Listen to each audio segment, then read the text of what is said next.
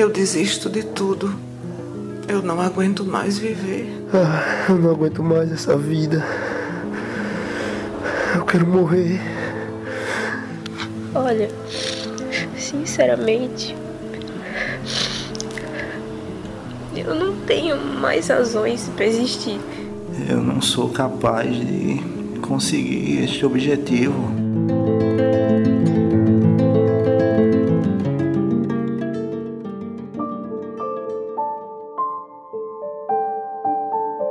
Frases de pessoas que estão sofrendo com a depressão, doença que atormenta, humilha e leva à morte. O Setembro Amarelo, mês dedicado à prevenção ao suicídio, visa conscientizar as pessoas sobre o combate a este mal, que toma conta de muita gente que passa por este momento tão difícil na vida. O psicólogo Fabrício Oliveira falou as causas que podem afetar a depressão e o que podemos fazer para evitar. Uma das causas maiores que cria depressão hoje na pessoa é a falta do outro do lado, né? A falta de acolhimento da família, do companheiro, da companheira. Essa necessidade de saber que tem alguém do lado ali, isso acaba gerando um pouco de depressão na pessoa. A gente pode evitar fazendo um programa do dia, né, de nós, porque à noite eu não posso conversar com minha esposa, com meu esposo, com meus filhos.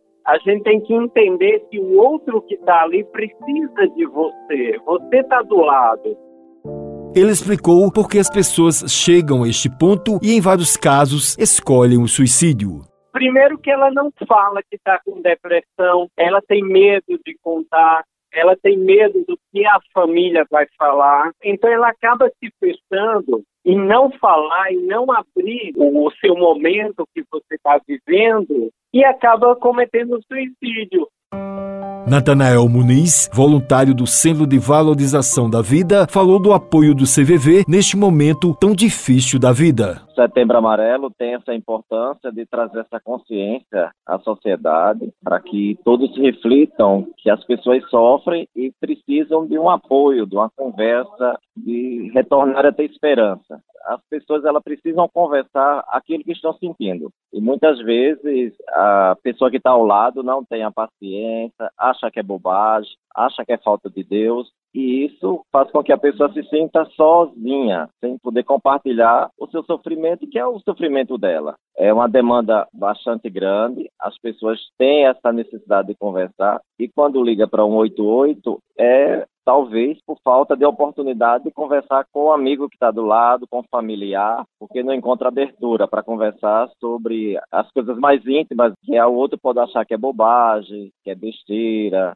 e isso faz com que a pessoa fique vivendo uma dor e as pessoas que estão ao redor muitas vezes nem sabem que ela está passando por isso. O CVV, ele está disponível pelo site cvv.org.br. Lá você tem desde o atendimento até a inscrição para ser voluntário da instituição. Se você precisa conversar, ligue para 188 que vai ter um voluntário disponível para conversar com você.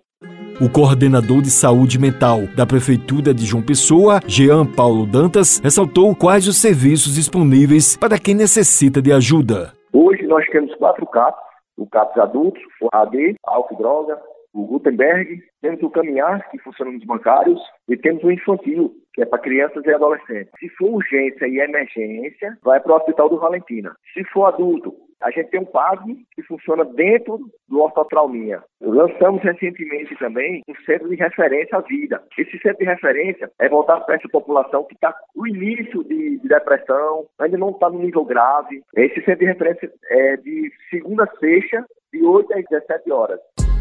A procuradora-chefe do Ministério Público do Trabalho na Paraíba, Andresa Ribeiro Coutinho, falou que o assédio moral e sexual pode afetar diversos transtornos. O assédio, seja ele moral ou sexual, é capaz de desestabilizar o psique do ser humano, fazer com que o trabalhador ou a trabalhadora se sinta segregado, humilhado, de forma a desencadear, por muitas vezes, transtornos de ansiedade generalizada, síndromes do pânico, síndromes de burnout e todas as demais síndromes que fazem com que o adoecimento ocupacional mental venha aumentando cada vez mais no Brasil.